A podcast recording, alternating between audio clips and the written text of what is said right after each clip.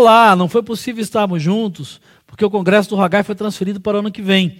Mas eu gostaria de trazer uma breve meditação para você baseada em Josué, capítulo 1, versículo 9, que diz assim: Não fui eu que ordenei a você, seja forte e corajoso, não se apavore, nem desanime, pois o Senhor, o seu Deus, estará com você por onde você andar.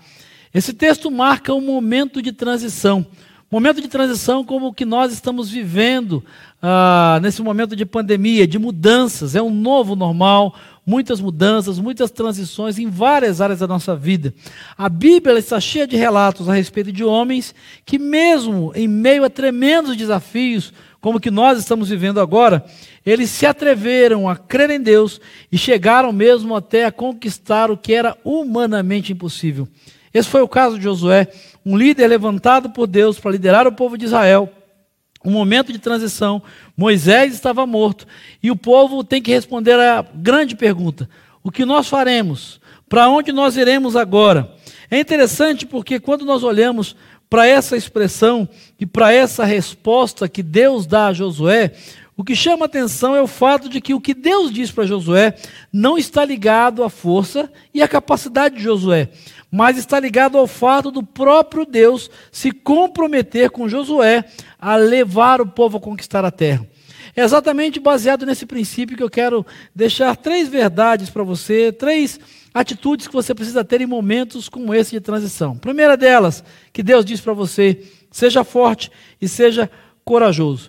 Deus repete por três vezes essas atitudes no texto, verso 6, verso 7 e verso 9. São duas atitudes que estão ligadas à fé na promessa que Deus tinha feito nos versículos de 3 a 5. Seja forte e seja corajoso, sabe, em frente, seja capaz de enfrentar esse momento. Coragem não é ausência de medo. Coragem é capacidade de enfrentar os seus medos. Deus diz a Josué que essa atitude dele faria toda a diferença. A segunda atitude, quando você se perguntar para onde nós iremos, o que nós faremos agora, a segunda atitude que Deus espera que você tenha é perseverança. Sabe por quê? Dificuldades vão surgir. Deus diz para Josué: não se apavore, não desanime. As dificuldades vão surgir, os imprevistos vão surgir. A primeira grande dificuldade de Josué foi a travessia do Rio Jordão, depois as muralhas de Jericó. Deus está dizendo para Josué, para mim e para você, as dificuldades ainda vão surgir, mas seja perseverante, não se apavore, não desanime, não desista nunca. Mas há uma terceira verdade que Deus diz para Josué e diz para mim e para você: é a fé. Por que, que você deve ser corajoso? Por que, que você deve ser perseverante? Deus termina dizendo: porque o Senhor, o seu Deus, estará com você por onde você andar.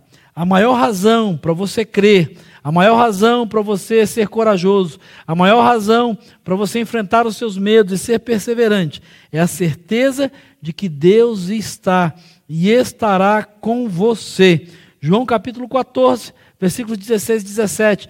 Jesus confirmou essa promessa dizendo: Eu vou pedir ao Pai e Ele dará a vocês outro conselheiro para estar com vocês para sempre. Para sempre.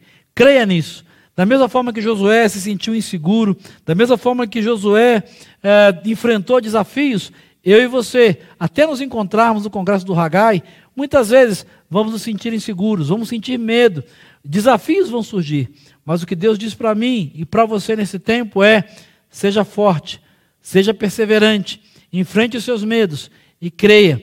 Deus está e estará conosco em todos esses momentos. Isso nos dará certeza de que, assim como Josué chegou com o povo naquilo que Deus tinha prometido para ele, eu e você chegaremos nas promessas de Deus para nós e que o cumprimento dessa promessa esteja Congresso do Ragai em 2021 em Águas de Lindóia. Eu espero encontrar você lá. Que Jesus te abençoe.